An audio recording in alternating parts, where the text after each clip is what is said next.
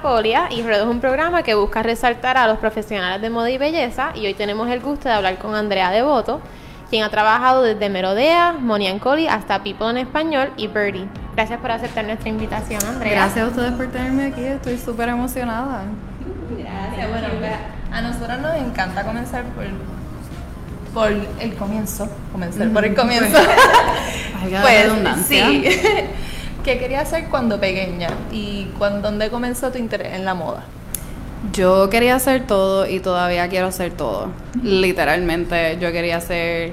Cuando vi la película, la de las sirenas, como se Aquamarine, yo quería ser bióloga marina.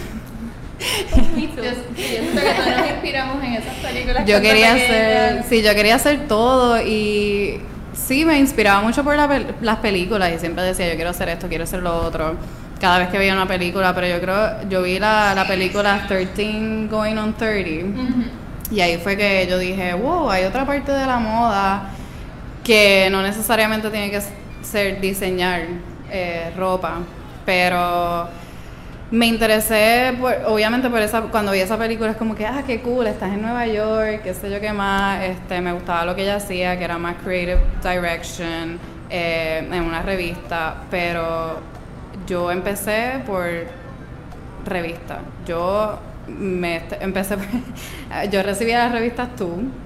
Eh, obviamente, no tiene nada que ver. sí, no tenía nada que ver con moda, pero eh, ahí fue que empezó a interesarme más como a leer y a leer historia, los trágame tierra. o sea, eso era como, tú sabes, llegábamos a la escuela y rápido lo repasábamos. Ah, leíste este trágame tierra, qué sé yo qué más.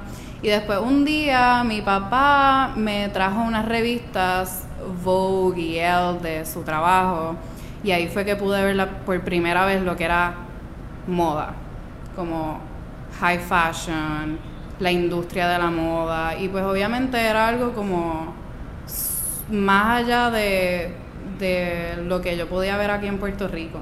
No tenía nada que ver, era como un sueño, como no era tangible. Entonces después descubrí la revista Nylon y ahí fue que yo dije, esto es lo que quiero hacer. Ahí, em, ahí fue que descubrí los blogs, que pues ahí fue que empecé como Andrea Devoto aquí. Y sí, básicamente fue con Nylon que yo dije, ok, quiero escribir, quiero trabajar en moda. Perfecto. ¿Y a qué edad fue eso? Yo estaba en middle school, terminando middle school, estaba como en noveno grado cuando este, unas amigas mías tenían la revista en su casa y yo las veía, pero no, o sea, yo, yo vivía en Aguadilla, yo soy de Aguadilla, yo crecí en Aguadilla, eh, yo nací en Perú, ah, yo soy peruana y al, como a los cinco años me mudé a Puerto Rico con mi familia, ya yo tenía tíos aquí viviendo y no, o sea, mis padres decidieron quedarse y so me crié en, el West Side y obviamente tú no puedes conseguir esa revista en Aguadilla. So, una vez subí a San Juan y estaba eh, la, en la tienda de libros, ¿cómo se llamaba? Borders. Borders. Y vi la revista y yo, mami, por favor, cómpramela. Y entonces ella me la compra y después yo, por favor, suscríbeme. y yo estuve suscrita hasta que cerró la revista. Y todavía es un, como un sueño trabajar ahí. Sí, pues. Y también eso también te adentro al mundo de la belleza también. Pues, sí, a mí me gusta mucho, actually, estaba ahora en Aguadilla y yo, ok, déjame ver toda mi colección de nylon y ver todo lo que yo... Era como algo bien nostálgico, como recordar, y entonces vi todo y yo, oh my god, me recuerdo de esto, me recuerdo de esto, pero pude ver que Nylon es una revista que mezcla todo, mezcla la cultura, mezcla con, con la belleza, con la música y ahí fue, básicamente eso fue mi base, como mi punto de partida. A mí me gusta la moda, pero me gusta más allá de la moda, no solamente lo que es eh, lo que está afuera. Mm, eh, sino como qué significa la moda para uno personalmente. Y yo le agradezco a Nylon por eso, porque tú veías Vogue y tú dices como que estas personas no te puedes relacionar mucho. Exacto, sí. ¿Y cómo encontraste el vínculo del periodismo y la moda en Puerto Rico? Pues esto es bien gracioso porque yo quería entrar a la escuela de comunicaciones en la UPI y no podía por mi GS. Eh, entonces, y, también ellos tenían el IGS demasiado alto para lo que es la escuela, porque era una escuela bien pequeña. Así que también pasamos por eso. Exacto, entonces en realidad es bien triste no poder entrar y yo estaba en el equipo de la UPI de soccer y era bien difícil poder subir mi IGS más mantenerme en el equipo. Sí, que Exacto. Y entonces yo pues cogía clases y cogí clases de literatura, cogí clases de comunicaciones y yo le dije a mi papá, mira, de verdad, yo quiero seguir periodismo de verdad.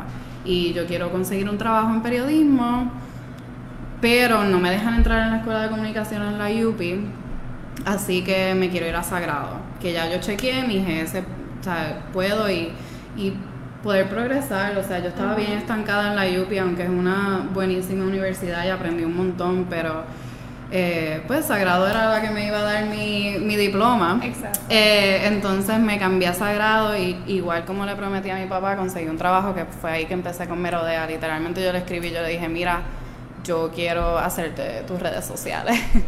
y entonces, hablando de, los, pues, de los blogs, cuando yo quería entrar al, al, a la escuela de comunicaciones en la UPI, eh, ellos querían que aunque no tuviese el IGS, pues tuviese, tuviese como un portfolio. Y ya yo tenía mi blog porque en high school hicimos un blog para clase de inglés y yo lo continué, pero era privado. Yo escribía cosas súper random y por Nylon vi que existían los blogs y yo dije, bueno, pues lo voy a hacer. Borré todo mi contenido que era bien bochornoso. Bien personal, borré mi contenido y empecé a, sacar contenido más de moda y después se hizo más personal y, más como un blog de moda tradicional que es tomarle fotos a los outfits de uno. Y ahí fui que literalmente me colaba en los eh, fashion shows de aquí de Puerto Rico y así fue que me empecé a entrar a, la industria, pero llegó un punto que dije, mira, ah, no me van a, no me van a aceptar en la escuela de comunicaciones de la UP, me voy, me voy. Y ya yo había publicado en el Nuevo Día dos historias y todo, y ni siquiera con eso querían aceptarme. Sí, yo también me fui para Sagrado. Y uno termina en Sagrado y cuando en, Sagrado todo el mundo, sí, yo quiero ser periodista de deporte, yo quiero ser esto, lo quiero ser lo otro, eran más me identificaba más hasta con los estudiantes que estaban allí. Que en la UPI todo el mundo, sus comunicaciones era su segundo. Eh, pues, eh, era su minor o segunda concentración, todos eran bien eh, de periódico breaking news, de política. Exacto. Y todo el mundo me miraba como que, ah, a esta le gusta la moda, como que. Pues, uno, pasa por eso. Claro, sí. Y esa, eh, esos artículos que escribiste para Nuevo Día, ¿también eran enfocados en moda o también sí.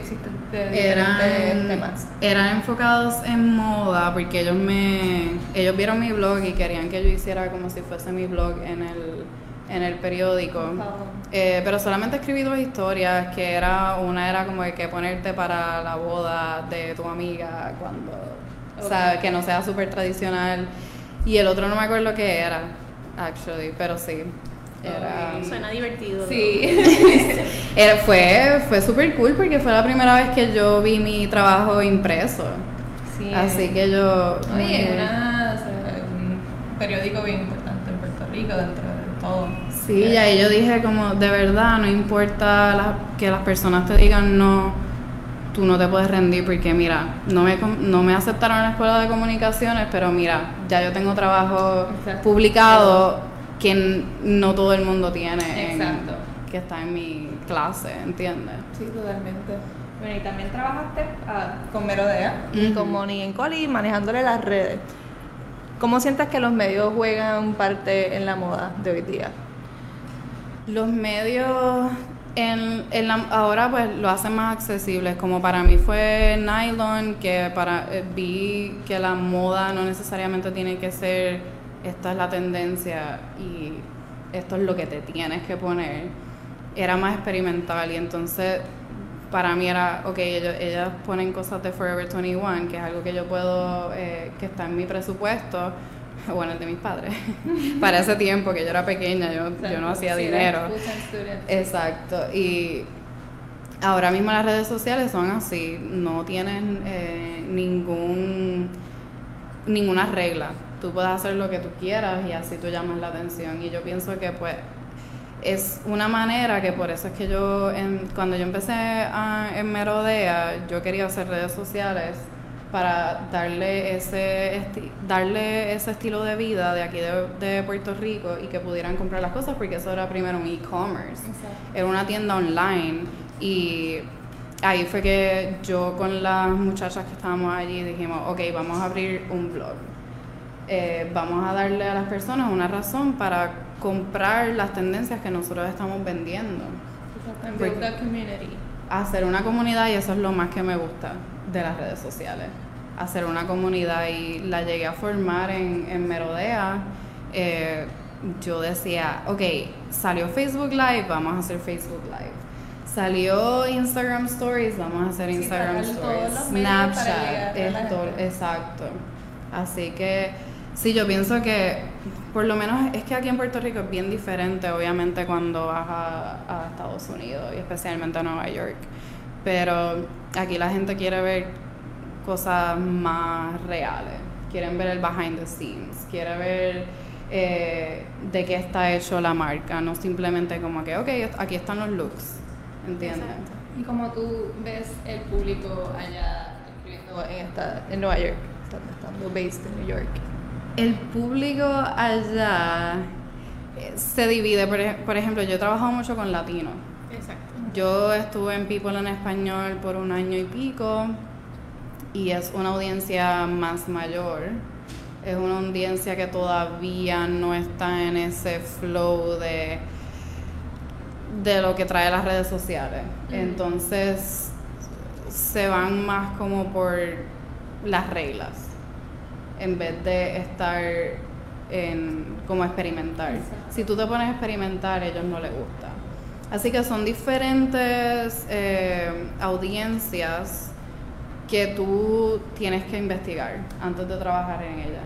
Están los latinos, como están también las marcas como Birdie, que son un poquito más concentradas en en un, no son un nicho, puede decir que son como que más un nicho en el, dentro del mundo de belleza.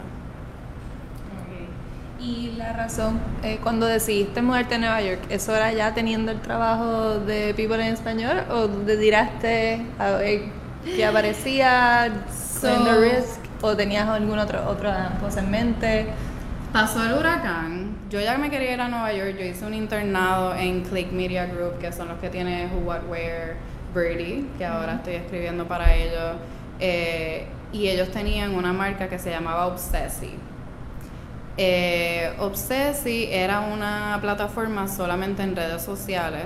Ellos querían formar una comunidad solamente en redes sociales, contenido solamente ahí, no tenían un .com. Entonces ellos me contactaron a mí eh, yo estaba trabajando en Merodea, me contactaron que querían que yo fuese como un contributor para contribuir en, en contenido desde acá. Y yo les dije, bueno, pero yo quiero hacer un internship, ustedes me darían un internship en Nueva York. Y ellos, ok, pues arreglamos todo y hice el internship mientras trabajaba en Merodea desde Nueva York.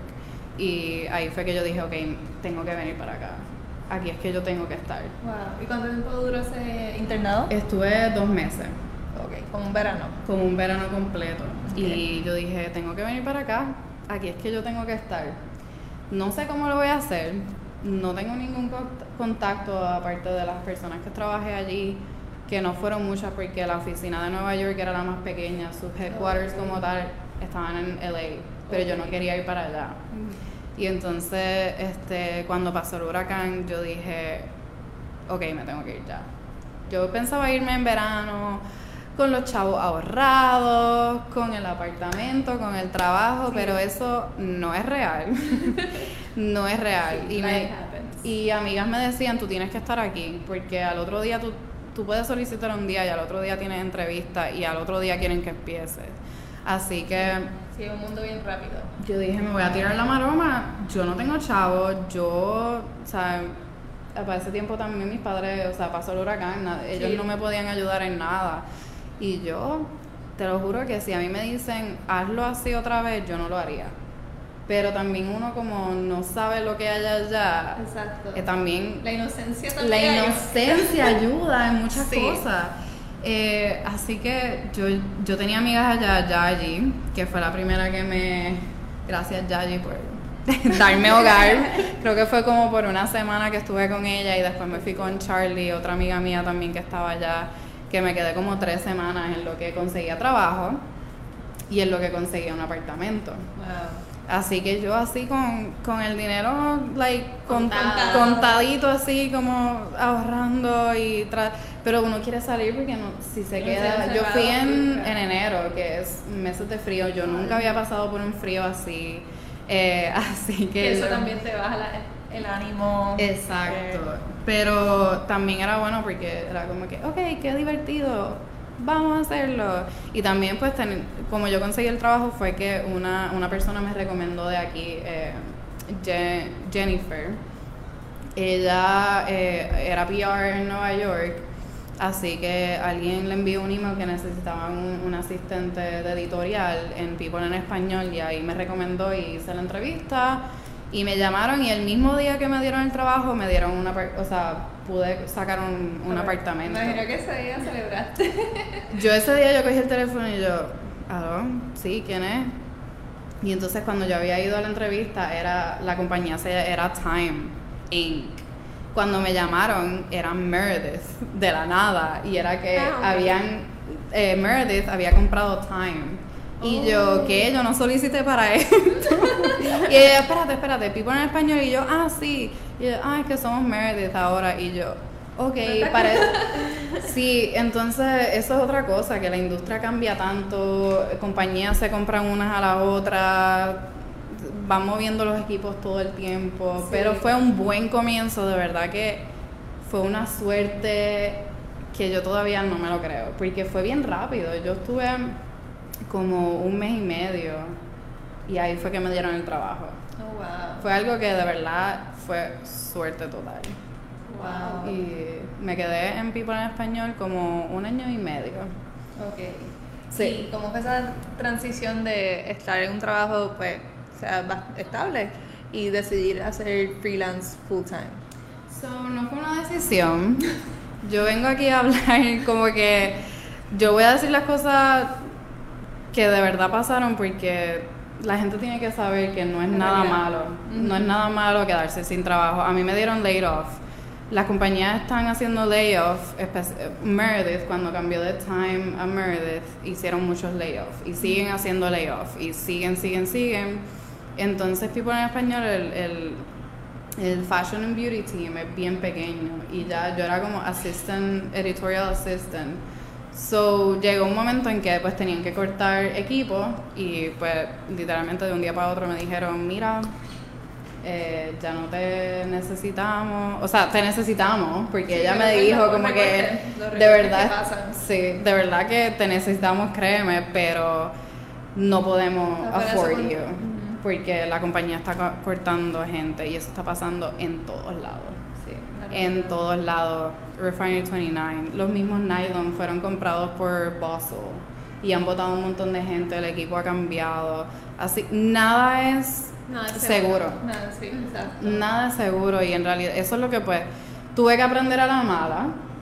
Eh, pasé por eso, pero no. No yo que eso te hundiera. No dejé que eso me hundiera. Yo dije, ya yo estoy aquí, yo no puedo ir para atrás. Tengo que, lo que aprendí en People en español, sacarle provecho y dije, voy a empezar a hacer freelance en lo que consigo tu trabajo un poquito más estable. Pero uno tiene que. Y conozco amigas que han hecho freelance y están bien. Así que yo dije, yo puedo también. Sí. yo vine aquí así al garete, así que yo creo que. Y uno ha pasado por María. Exacto. por el huracán. Eso ya es bastante evidencia sí, Exacto, uno pues se tiene que mover, si uno se queda con los brazos cruzados, nadie va a venir a donde ti. Sí, exacto. por pena ni nada. Y, hacer freelance, ¿ha sido lo que esperaba? Como que estando la misma inocencia que fui a ir a Nueva York, así también el freelance también era yo quería hacer freelance porque es como que, ah, estoy en mi casa, soy mi propia, soy mi propia este, jefa, qué sé yo, pero sí. exacto, pero nunca pensé que me, que me pasara tan temprano. eh, fue algo que pues fue, mira, esto es lo que hay. Y justo un mes antes de que me dieran el layoff, yo había conocido una editora de Birdie. Y ella me dijo, ah, quiero que tú escribas porque yo le había, yo le había hablado de que no había visto contenido de latinas en su website. Eh, para no decir que todas eran blancas. este, y yo dije, mira, este, no tienen nada de latinos y a mí me gustaría escribir en inglés porque People en español, pues es en español. Y yo quería tener algo... A latinos, pero exacto, yo quería tener algo en inglés, yo no tenía ningún escrito allá, más allá de español. Entonces ya, ah, sí, qué sé yo, pues dale. Y entonces ella me contactó después, ni siquiera yo le tuve que Hacer el acercamiento. Ni siquiera yo le tuve que hacer el acercamiento. Ella me contacta y me dice, ah, mira, este, tengo un proyecto, lo quieres hacer. Ese proyecto todavía está en hold, eh, que espero que se dé. Yo sé que se va a dar. Pero como no se pudo no se pudo hacer en ese momento, yo dije, ah, pues mira, tengo todos estos pitches. Pitches son propuestas que tú le das a los editores para tú escribir si tienes una idea, pues tú le dices, mira, esta es mi idea y le das esa propuesta para que ellos te acepten. Y ella me aceptó las cuatro y escribí los cuatro artículos que por ahora tengo con ellos y así fue.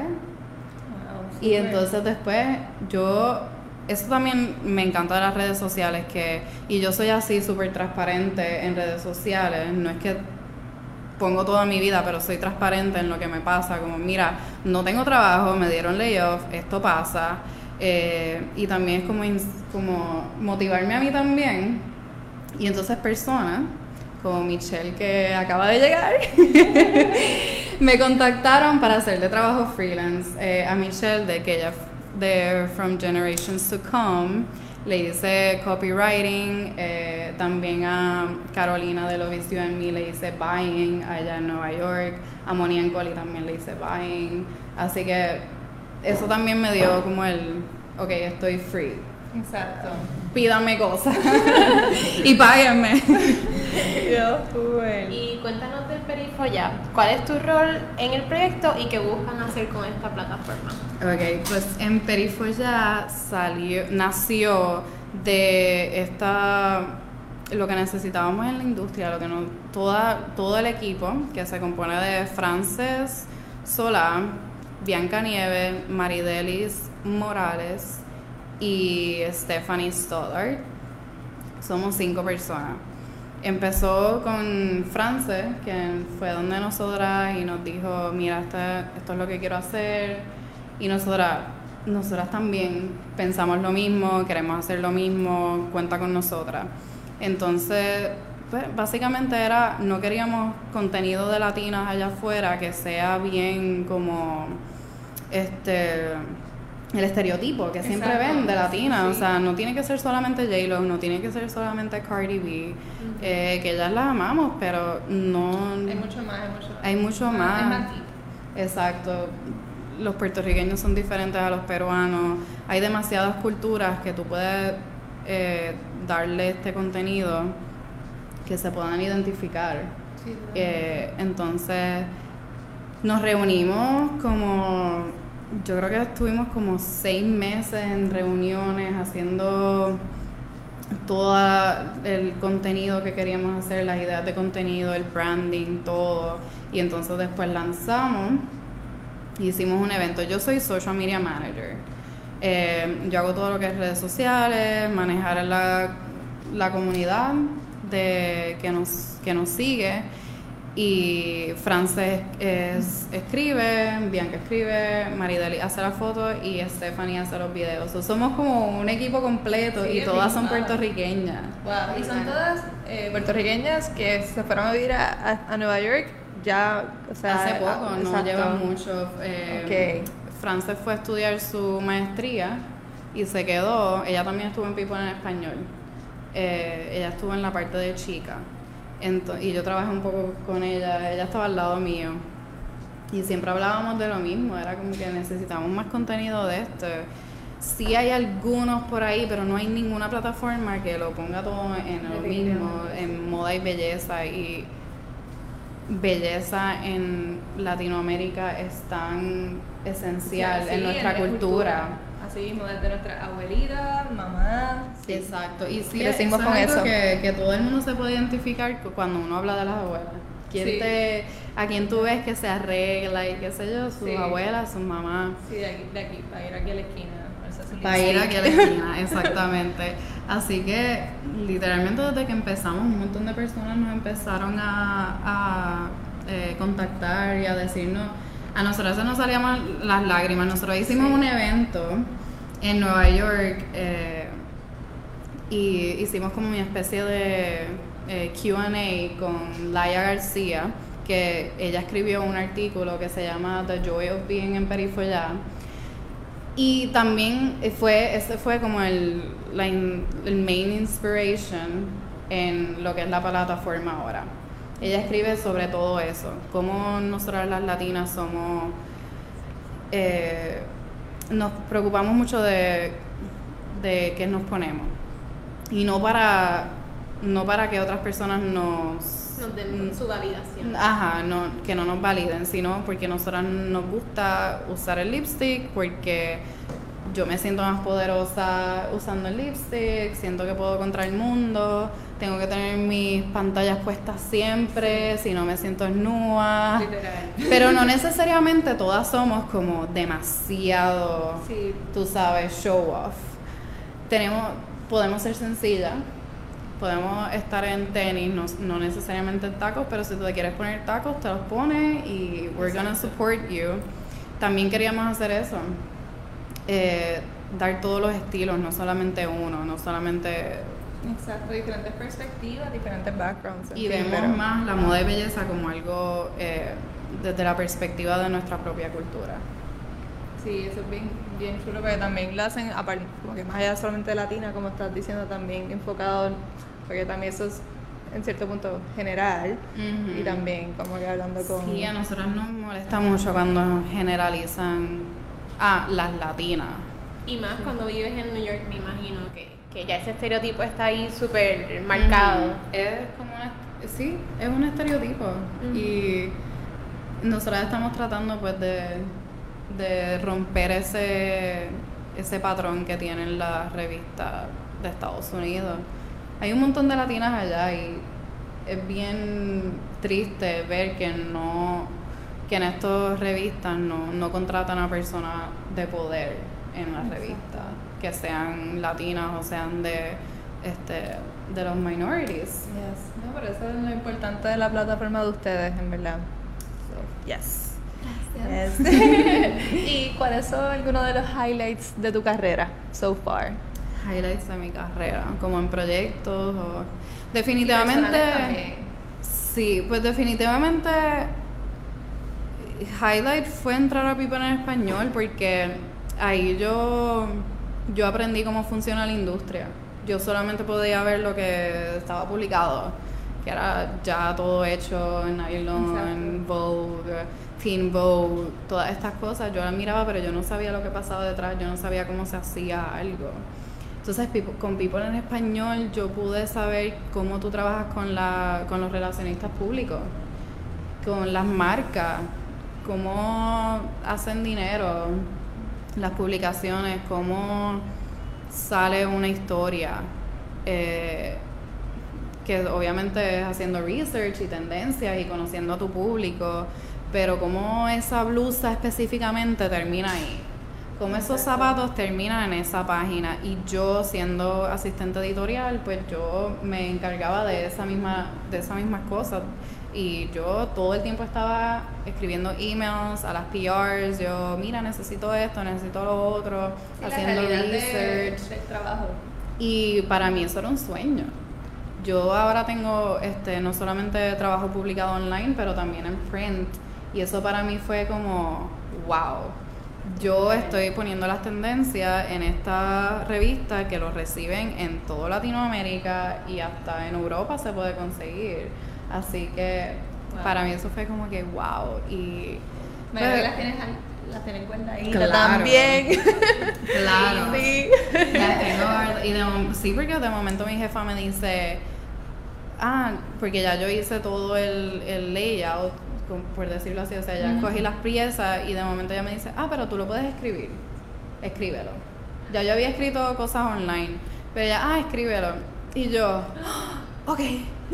Y empecé a escribir y uno como que duda también y trata de hacerlo mejor y eso. Entonces, otro de los highlights también fue, obviamente, trabajando con ellos, que fue viajar, eh, representando a People en español. Yo pude viajar y entrevistar a una chef, Chef Marcela. Yo fui a su casa. Ella tenía un, como una actividad con Clinique y Smashbox, toda esa compañía. Eh, ella iba a hacer como una grabación para el Día de las Madres con sus besties de toda la vida y yo era la única ahí en la mesa con todas. y eso para mí fue como que fue una motivación de yo puedo hacer esto, yo la grabé, yo la entrevisté todo sola, nadie estuvo ahí para supervisarme. eso fue otra cosa que yo dije, wow, o sea, yo lo puedo hacer. Sí, sí, todo es uno cree en sí mismo. Y pues ahora, otro highlight en Perifuela. De verdad, hemos hecho cosas que yo todavía no me lo puedo creer. Eh, hacer una plataforma completa, hacer un evento. En tan poco tiempo, no llevan. en tan poco tiempo, pero yo creo que yo traté de hacer algo con France similar acá en Puerto Rico. Nunca se nos dio y después ya yendo a Nueva York, ya nosotras más, nuestra carrera más desarrollada pudimos hacerlo eh, y creo que es el mejor momento es el mejor momento, todas estamos en la industria, todas, todas trabajamos, hemos trabajado en editorial, en revistas, en medios, así que sabemos qué es lo que falta, sabemos qué vamos a poner, sabemos qué no vamos a poner. Y nuestro último profile fue con Denise Bidot. Ella, nosotros fuimos a su apartamento, la entrevistamos, ella es una chulería, así que definitivamente un super highlight. Qué chulo. ¿Y qué ves en tu futuro profesional? ¿Cómo? En tu futuro personal y profesional. Wow. Yo todavía estoy como cuando yo era chiquita. yo quiero hacer todo. Eh, pero ahora mismo yo estoy buscando más eh, trabajar con redes sociales. A mí me encanta el mercadeo digital. Sí me encanta escribir y definitivamente si me dan trabajo para escribir, yo lo cojo. Pero también otra cosa es que tú eres periodista y tú vas a este, bregar con redes sociales. Tú puedes escribir y de momento te dicen, vamos a hacer un video de tu historia, de la que acabas de publicar, vamos a hacer, si publicaste algo de los trucos de belleza de las abuelas latinas, pues yo voy a tener que hacer un video de eso. Así que lo más cerca de redes sociales que yo pueda estar a los medios eso es lo que yo me quiero enfocar y definitivamente seguir con Emperifu ya. Yo, de verdad, nosotras estamos bien, eh, obviamente envueltas en, en esta marca y sabemos que tiene dónde apoyarse. Nosotros este, hace poco fuimos a la oficina de Google que nos invitaron, invitaron a Frances para un panel para el Latinx Heritage Month o Hispanic, Hispanic um, Heritage Month la entrevistaron y fue súper cool. Todas las, personas de Google como que, mira, ¿en qué te podemos ayudar? Todo esto. y, ahí la, y hay un corillo de latinas ahí bien cool, este, trabajando con partnerships de belleza, solamente belleza. Y yo, bueno, a mí me encantaría estar ahí. So, sí, como esa, esa línea yo quiero ir. Pero yo nunca me puedo limitar. Como Nunca me he limitado, nunca digo que este es mi. donde.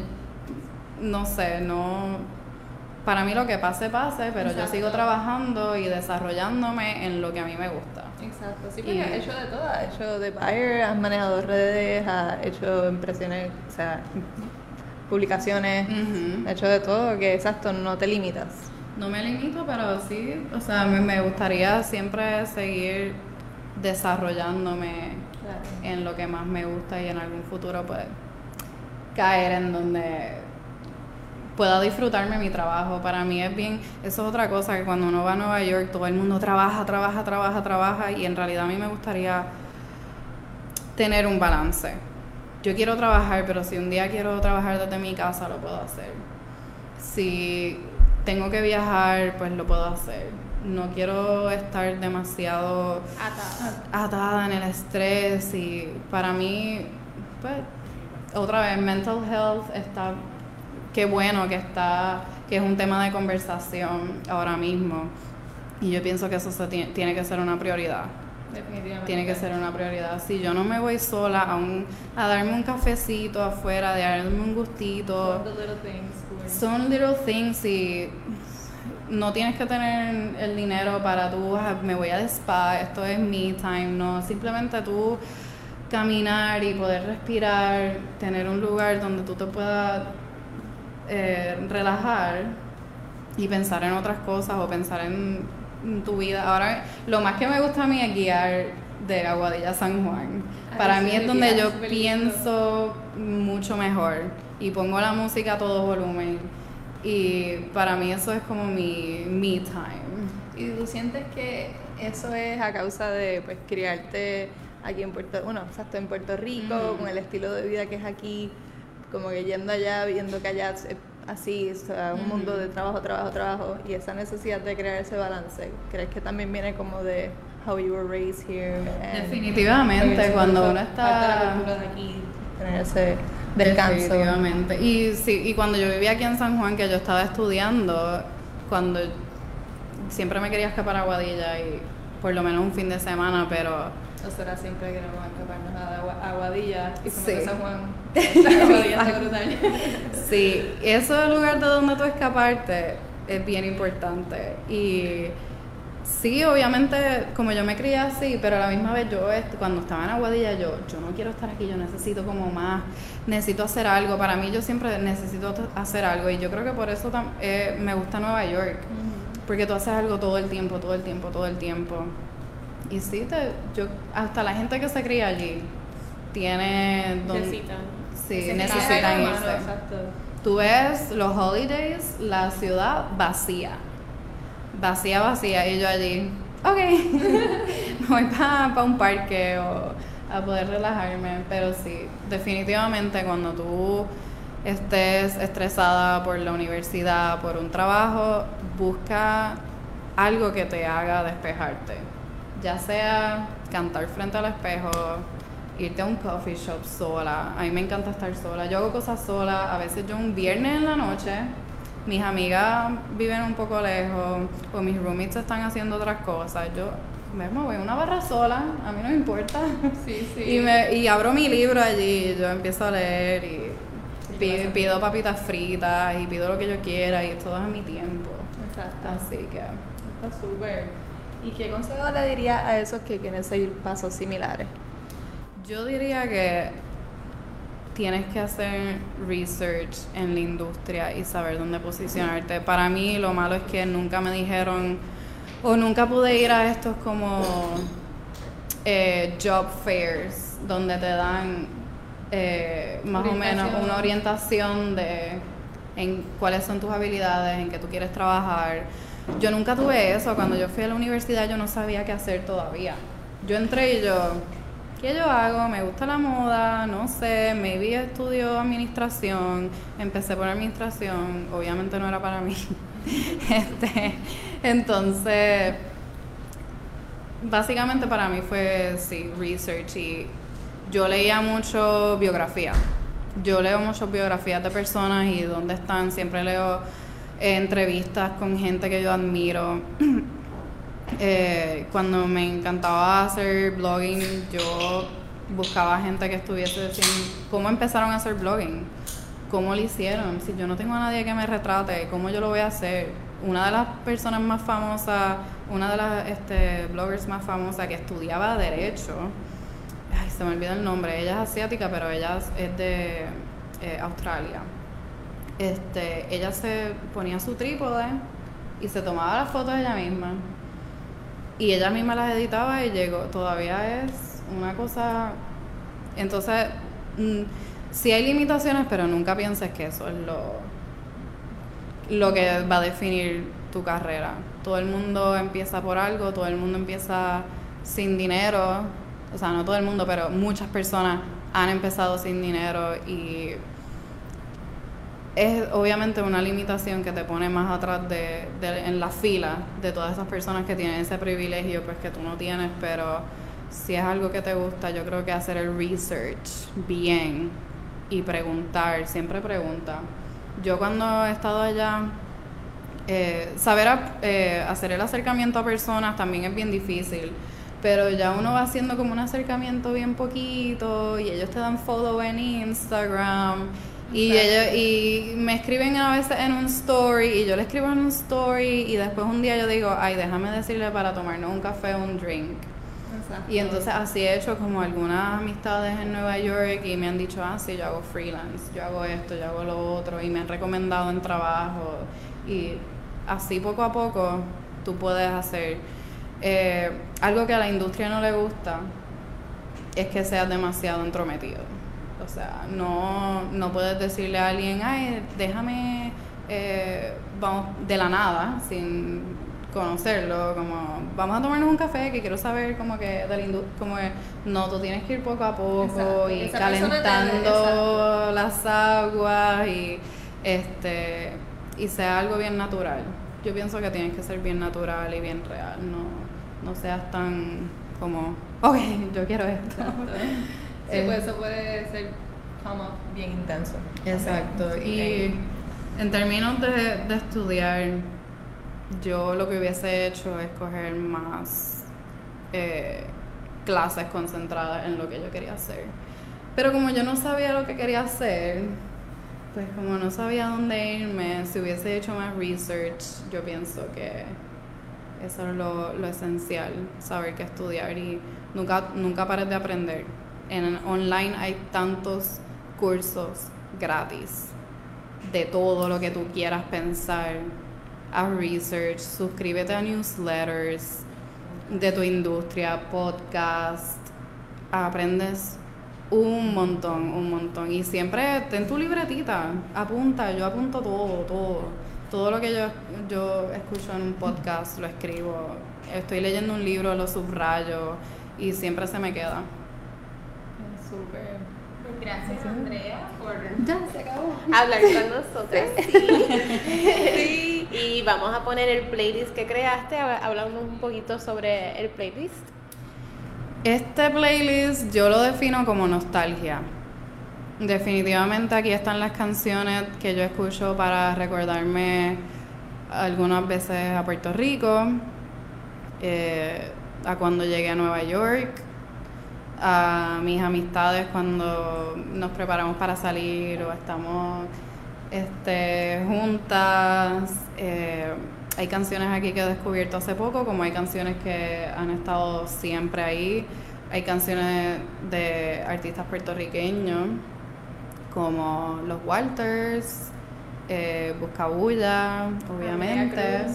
Andrea Cruz. Eh, también hace poco descubrí Mula, que ellos son de República Dominicana. De verdad que se las, las recomiendo bien brutal. Yo pienso que hay que eh, apoyar mucho a nuestras artistas mujeres, no solamente a los hombres. así que sí, esa es una de, de las que descubrí. ¿Qué más yo tengo por ahí? Cosas que me motivan a trabajar a escribir, a estar en Nueva York en el tren y no tener que escuchar a toda la gente. Así que